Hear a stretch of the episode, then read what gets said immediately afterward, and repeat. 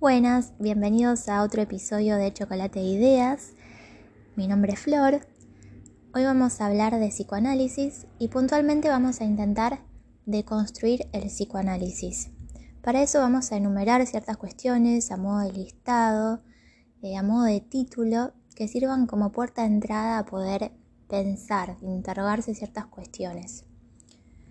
En primer lugar está la cuestión del poderío del lenguaje. Desde el psicoanálisis se le da mucho poder al significado de las palabras. Y habría que poder pensar tal vez que no todo significa algo. No detrás de todo lo que se dice hay un significado oculto.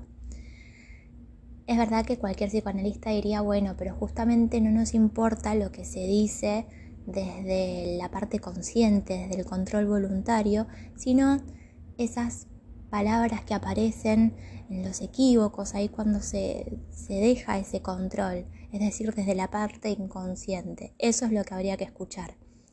Claro, porque desde lo consciente uno puede estar pensando todo el tiempo lo que se dice, cambiar la palabra, es muy fácil mentir.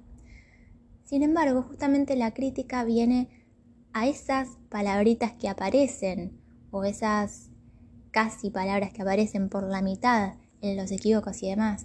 Pensar que no necesariamente hay un control involuntario que puede poner en palabras significados que escapan a la conciencia. Tal vez no, porque si no eso lleva a estar excavando todo el tiempo esas palabras ocultas que sí guardan significados que hay que escuchar. Y tal vez no, al menos siempre sea así. Pensar capaz a las palabras como un juego simplemente que a veces se confunden y no significan nada.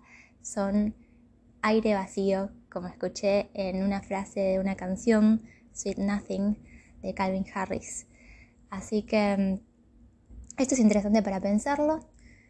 Quitarle poder al significado de las palabras, quitarle poder al lenguaje.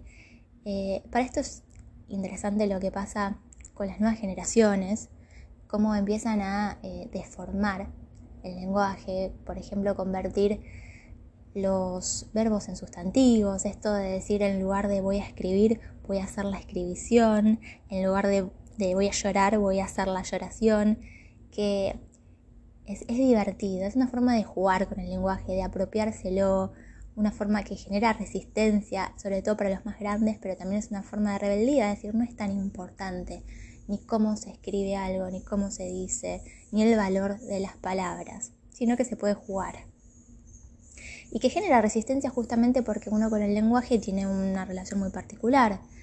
Eh, es la lengua materna que uno mama desde chiquito. Es verdad que, que deja marcas, deja traumas, pero justamente poder jugar con el lenguaje es quitarle ese poder. Así que es interesante por lo menos para planteárselo. En segundo lugar está la cuestión del poderío de lo sexual. Así como se le da mucho poder al significado de las palabras, al lenguaje, se le da mucho poder a lo sexual.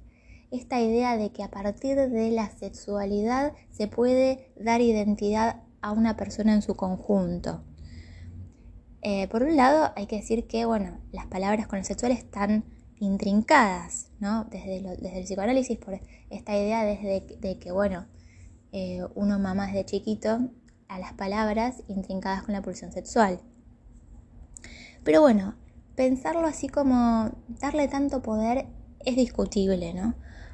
Como por ejemplo desde el psicoanálisis de las teorías sexuales, se identifica eh, todo lo femenino con la pasividad, todo lo masculino con la actividad, ¿no? Como a partir de la participación en el sexo, de la forma que tienen los órganos sexuales, se construye toda una identidad que además polariza mucho entre hombres y mujeres, es decir, que es sumamente heteronormativo pensarlo de esta forma.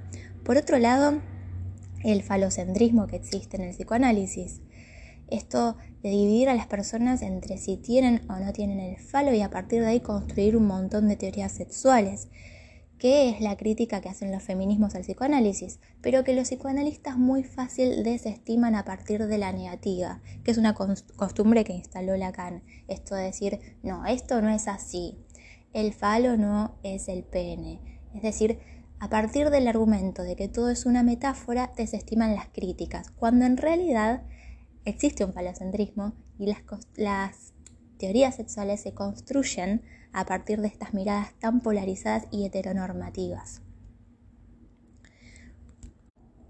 Otro punto entonces es esta polarización entre hombres y mujeres y esta heteronormativización que, sobre todo en psicoanalistas contemporáneos, llegan a algunos extremos, como decir, por ejemplo, que los hombres solo pueden desear y no pueden amar, mientras que las mujeres desean y aman. Y entonces hay un problema ahí en las mujeres que deberían ser más como los hombres, porque aman demasiado. Y esto lo explican a partir, bueno, del complejo de Edipo, como los hombres cuando son chicos se dan cuenta de que no pueden desear a su madre y entonces empiezan a desear a otras mujeres. Y entonces cuando se enamoran con una mujer les pasa lo mismo. Una vez que se enamoran ya no la pueden desear más y empiezan a desear a otras mujeres porque esa mujer entonces empieza a, a ocupar el lugar de madre, no solo para sus hijos, sino para su pareja, lo cual es al menos cuestionable. Pensarlo así como una máxima, es interesante pensar qué tienen los hombres para decir si no pueden amar y desear al mismo tiempo, por ejemplo. Y esto es interesante pensarlo desde, la, desde el auge del poliamor, esta costumbre de, instalar que está bien eh, desear, digamos, estar con varias personas a la vez, lo cual es bastante eh, machista, por decirlo de alguna forma, porque es justamente no tener en cuenta que si la mujer puede intrincar el deseo y el amor y el hombre no, es mucho más fácil para el hombre pasar de una persona a otra sin involucrarse desde lo afectivo y mucho más difícil para la mujer, lo cual es muy cruel. Exigirle a una mujer que deje de lado toda su parte emocional y con la idea de que, bueno, esto está hablado y consensuado, no me involucro eh, sexoafectivamente, ¿no? esto de la responsabilidad afectiva que se habla hoy en día. Por eso, de ahí, digamos, la crítica al poliamor como una máxima, como una idea de que es mejor que otras cosas. A veces es no tener en cuenta los sentires de la otra persona. Y también preguntarse, ¿no? Estaría bueno que el hombre eh, pueda decir algo al respecto con esta división que existe para algunos de una forma muy drástica entre hombres y mujeres y el amor y el deseo. Yo hice una pequeña encuesta en Instagram eh, proponiendo lo siguiente, si, no, si te aseguran que es imposible ser amado y deseado al mismo tiempo, ¿qué preferirías? ¿Ser amado o ser deseado? Y todos, absolutamente todos, hombres y mujeres, respondieron que prefieren ser amado. Lo cual, bueno, es interesante para pensar, ¿no? Esto ya da por sentado que se tiene una concepción del amor como algo más profundo que el deseo. Otra cuestión de lo sexual es que si se piensa que eh, la mujer no tiene, entonces se considera que tiene un agujero desde el psicoanálisis, en lugar de tener un órgano sexual, reproductivo y demás. Y de ahí esta idea de que la mujer es un enigma, una interrogación y la famosa pregunta psicoanalítica hecha por hombres, ¿qué es una mujer? Y que viene a responderse muchas veces con la maternidad, como si eso fueran lo que quieren las mujeres, el deseo de la mujer, ser madre. Y entonces, ¿qué pasa con las mujeres que no quieren ser madres o que no pueden serlo por algún motivo? Dejan de ser mujeres. Es cuestionable. Mientras por el otro lado no existe la pregunta ¿qué es un hombre? Entonces es interesante cómo hay tantas interrogaciones y intentos de dar respuesta desde el psicoanálisis hecha por hombres y no existe del otro lado. Otro punto importante es el tema de la contextualización. Una cosa es la época de Freud cuando creó el psicoanálisis y otra cosa es ahora. En la época de Freud había una gran represión sexual desde lo social, es decir, en la época victoriana era un tabú el sexo y sexualizarse estaba mal visto, ya desde la forma de vestirse, no se podía hablar de este tema. Entonces él vino a ponerlo en un lugar de importancia y eso era innovador, inclusive fue mal visto para su época. Entonces fue un aporte valioso. Pero ahora estamos en una época del polo opuesto, en una época de hipersexualización. De ahí la importancia de pensar tal vez en quitarle un poco de poder a lo sexual. Otra cuestión es el tema de los síntomas. Lo que en la época de Freud se llamaba histeria, hay que tener en cuenta que no se tuvo en cuenta en su momento, por ejemplo, cómo se vestían las mujeres. Se vestían con corsets súper apretujados, unos canitos que buscaban achicar la cintura y además estaban todas tapadas, con lo cual es lógico que en algún momento del día les costara respirar y se desmayaran. Entonces, tal vez no es que eran histéricas, sino que tenían dificultad para respirar, algo que no se pensó en su momento. Además, algo que estaba de moda en la época era el valor de la mujer frágil, la damisela en peligro. Existían también productos de belleza, maquillajes y demás que eran sumamente tóxicos. De la misma forma que no se sabía que fumar era perjudicial para la salud, no se sabía de ciertas, eh, de ciertas sustancias que se usaban y que eran tóxicas. Por ejemplo, estaba de moda ponerse gotas de limón en los ojos, lo cual causaba ceguera y demás, lo cual eso marca como en la época, bueno, daba eh, como resultado cierto tipo de mujer. ¿no? Y si pensamos lo epocal, entonces también eh, al día de hoy, que están de moda cierto tipo de cuerpo, desde las modelos, de la flacura extrema y demás, y aparecen síntomas como la anorexia y la, bulimia. Es decir, que pensar a los síntomas más como cuestiones epocales y no tal vez tan eh, referentes a una estructura. Digamos, esto sirve como puntapié para pensar tal vez que no existen estructuras psíquicas estancas, sino más bien dinámicas. Claro, un psicoanalista diría, bueno, pero en realidad no, la estructura es la misma, la estructura neurótica, lo que cambia son los síntomas con las épocas. Bueno, no, ¿por qué no pensar tal vez que no existe tal cosa como una estructura psíquica, sino que existen diferentes síntomas, diferentes formas variables de las cuales con las épocas una persona puede responder y anudar las diferentes dimensiones. No voy a entrar en cuestiones técnicas del psicoanálisis, pero me parece importante tal vez pensar en abrir la cabeza y pensar que no existe tal cosa como estructuras. De la misma forma que no existiría tal cosa como la, estructura neurótica, no existiría la estructura psicótica y entonces cualquier tipo de cabeza podría, ante cierta eventualidad, desarrollar un brote psicótico, por ejemplo. O lo mismo, tampoco pensar como estructuras, eh, la estructura perversa, porque si pensamos por ejemplo en lo que pasó recientemente con este grupo de seis chicos que violaron a una chica, a veces pareciera que se intenta justificar desde lo psicoanalítico decir, bueno, son perversos, que es como decir que están enfermos, ¿no? Lo cual, bueno, es imposible que seis personas perversas se hayan juntado a hacer determinada cosa. Entonces es dejar un poco de lado la cuestión sociocultural que atraviesa a todos los hombres y hace que, bueno, cada cual responda de cierta forma, a partir de las enseñanzas y demás. Entonces, bueno, de acá también la importancia de no hacer tales separaciones, porque además nos damos cuenta cómo se tiende a una patologización de ciertas cuestiones, también, bueno, eh, en su época era considerada la homosexualidad, después dieron cuenta que no, y entonces, bueno, eh, habría que pensar que no, no existe tal vez tal cosa como las estructuras. Eh, lo mismo digo cuando aparecen los nuevos géneros que se visibilizan hoy en día, las nuevas formas de sexo, las nuevas formas de, expresarse, son eso, formas de expresarse, de construir y de apropiarse de una identidad, ¿no? Eh, pero a veces el psicoanálisis se intenta patologizar también, considerar que hay algún problema con el deseo y demás.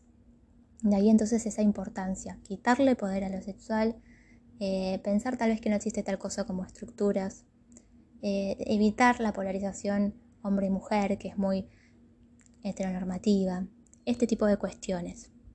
Otra cuestión con respecto a la histeria en la época de Freud, en primer lugar decir que era una época en la que mm, a esta patología, esto lo que se consideraba patología, era tratada de una forma muy violenta, había lo que se llamaba, lo que prácticamente eran violaciones médicas para tratar este tema, eh, tratamientos que eran tortuosos, era una verdadera tortura, electroshocks y demás cuestiones. Entonces fue innovador lo que hizo Freud, que era centrar a las mujeres y escuchar qué tienen para decir. Eso por un lado. Pero por otro lado, lo que se llamaba deseo insatisfecho no tiene en cuenta que era una época en la que a las mujeres se las violaba.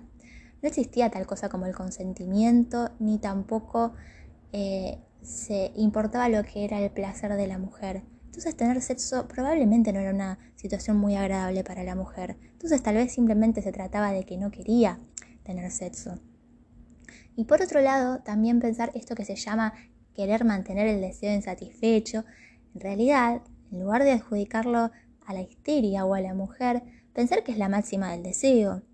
Uno quiere una cosa mientras no la tiene, cuando la tiene no la quiere más, no la desea más. Entonces tal vez no se trata de una patología o de un género, de un sexo, sino de pensar cómo en una relación, hombres y mujeres, cualquier género, cómo mantener el deseo, cómo vincularse de una forma con responsabilidad afectiva para evitar el desgaste y demás cuestiones. Vamos a pasar ahora a otra cuestión que es la diferenciación entre lo que son las teorías sexuales en el psicoanálisis y el psicoanálisis como tratamiento. Me parece importante pensar que las teorías sexuales pueden modificarse, pueden actualizarse, inclusive pueden dejarse de lado. Y por otro lado está la cuestión del tratamiento a partir de la escucha, de la palabra, de hablar como algo curativo y eficiente, y también el aporte que hace el psicoanálisis de la exploración del inconsciente. Hay que tener en cuenta que Freud dijo que las teorías sexuales tienen que reinventarse de vuelta con cada persona, con cada paciente. Y esto tal vez no significa simplemente de que el complejo de Edipo es diferente con cada persona, sino poder pensar que tal vez existe un diferente personaje mítico en la vida de cada persona a nivel metafórico que da cuenta de su experiencia y eso implicaría reinventar la teoría sexual o la teoría de la infancia o como se quiera llamar. Por otro lado, Freud dijo que quienes quieran seguir con el psicoanálisis deben actualizarse y hacer las modificaciones pertinentes, con lo cual es lógico que no se pueda pensar en seguir con el mismo psicoanálisis tal cual está de hace más de 100 años. Él, de hecho, era el primero en admitir cuando se equivocaba en algo, tachaba, borraba, volvía a escribir, volvía a teorizar. Entonces, probablemente si él estuviera vivo, sería el primero en modificar al psicoanálisis. Otra cuestión importante es la diferenciación por polarización que existe entre el psicoanálisis y otras corrientes psicológicas. Eh, pareciera que, por ejemplo, si uno separa del psicoanálisis, los enemigos son los psicólogos cognitivos, conductuales y demás. Si uno separa desde ese lado, los psicoanalistas son enemigos. ¿no? Esto de que uno tiene la razón y los demás están totalmente equivocados. Entonces, en una época que busca la integralidad, tal vez sería importante pensar en una nueva terapia que tome aportes de cada uno. Si el psicoanálisis explora lo inconsciente y las otras psicoterapias en general exploran más la parte consciente, bueno, tomar aportes de ambas, porque somos seres complejos, tenemos una parte inconsciente, tenemos una parte consciente, tenemos una parte más mental, otra parte más corporal. Entonces, ¿por qué en lugar de dividir, no integrar? Y la última cuestión que me parece importante señalar es esto del fatalismo que existe en el psicoanálisis, esta idea de que las cosas son así y no se pueden hacer nada, a lo sumo se puede aprender a convivir con los problemas, a intentar no tomárselos de una forma tan tremenda, pero por ejemplo no se puede ser feliz, es imposible, solo se puede ser feliz un ratito, un instante y después la vida es más bien miserable, triste, causa malestar, esta idea de que hay que sufrir para conseguir algo, para aprender algo de la vida. Es una idea muy fatalista del psicoanálisis. Y hoy en día, que estamos en otra época, empiezan a aparecer otras formas de ver la vida que también es interesante escuchar. Existe esta idea de que no hay manuales para la vida, que nadie te, te enseña a ser padre, nadie, nadie te enseña a comportarte en una relación, y por un lado es verdad que uno aprende con las experiencias, uno se equivoca, pero también es tener una idea muy fatalista de la vida que hace que no avancemos más como humanos. Digamos, esta idea de que no hay recetas para la vida, que un poco uno la puede agarrar como máxima, pero también pensar que se podría, del otro lado, pensar en, alguna, en algún tipo de enseñanza, pensar dentro de la educación formal en lo que es la educación emocional o en valores o como quieras llamárselo, como algo que, es importante, porque es, la inteligencia emocional forma parte de una de las dimensiones de la inteligencia. Aprender a ser ser humanos, a vincularnos de forma responsable con un otro, a desarrollar la empatía, a filosofar y a empezar a teorizar acerca del amor, porque si no uno empieza a pensar que el amor no existe, que el amor duele, y pensar tal vez que se puede ser feliz o vivir de una forma menos fatalista, menos sacrificial, que es posible. Entonces cuando aparecen eh, algunas psicoterapias o cuestiones que buscan aconsejar, coachings, consultorías emocionales, es muy fácil criticarlas, sobre todo desde lugares como el psicoanálisis, eh, banalizarlas y pensar que hablan desde un lugar del saber superior y nadie tiene todas las respuestas. Es verdad que nadie tiene todas las respuestas, pero hay ciertas cosas que se pueden empezar a teorizar y a considerar aprender. Que eh, estaría buenísimo poder aprenderlas de chicos. ¿No? No se trata de un manual que te dé todas las respuestas, es verdad que eso es imposible, nos vamos a seguir equivocando, pero hay ciertas cosas que, que estaría bien pensarlas, aunque sea poder pensarlas y filosofarlas. Porque, por ejemplo, estamos en una época en donde está muy de moda el ghosting, esto de desaparecer de un vínculo sin dar explicaciones y que es no tener en cuenta las emociones de la otra persona, no tener en cuenta al otro no tener responsabilidad afectiva como se habla de hoy en día. Entonces, cuando simplemente se dicen, bueno, estos comportamientos son tóxicos, otra palabra que está muy de moda hoy en día, es aprender a vincularse con un otro, a tener en cuenta a un otro.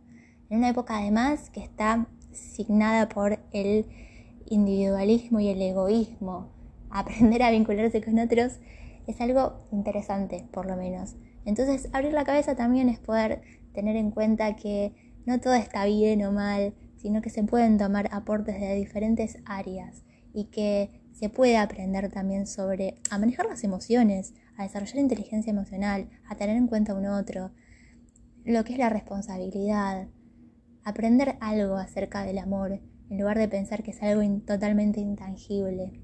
Así que eso, bueno, me parece interesante por lo menos para pensarlo, no pararse tanto desde un extremo o desde el otro, criticando tan fácil y escuchando tan poco a veces.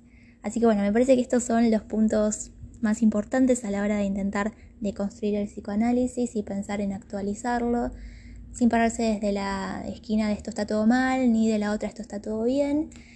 Y bueno, eh, tal vez en algún momento haya algún otro episodio, otro capítulo acerca de este tema, que es muy interesante y se puede hablar un montón.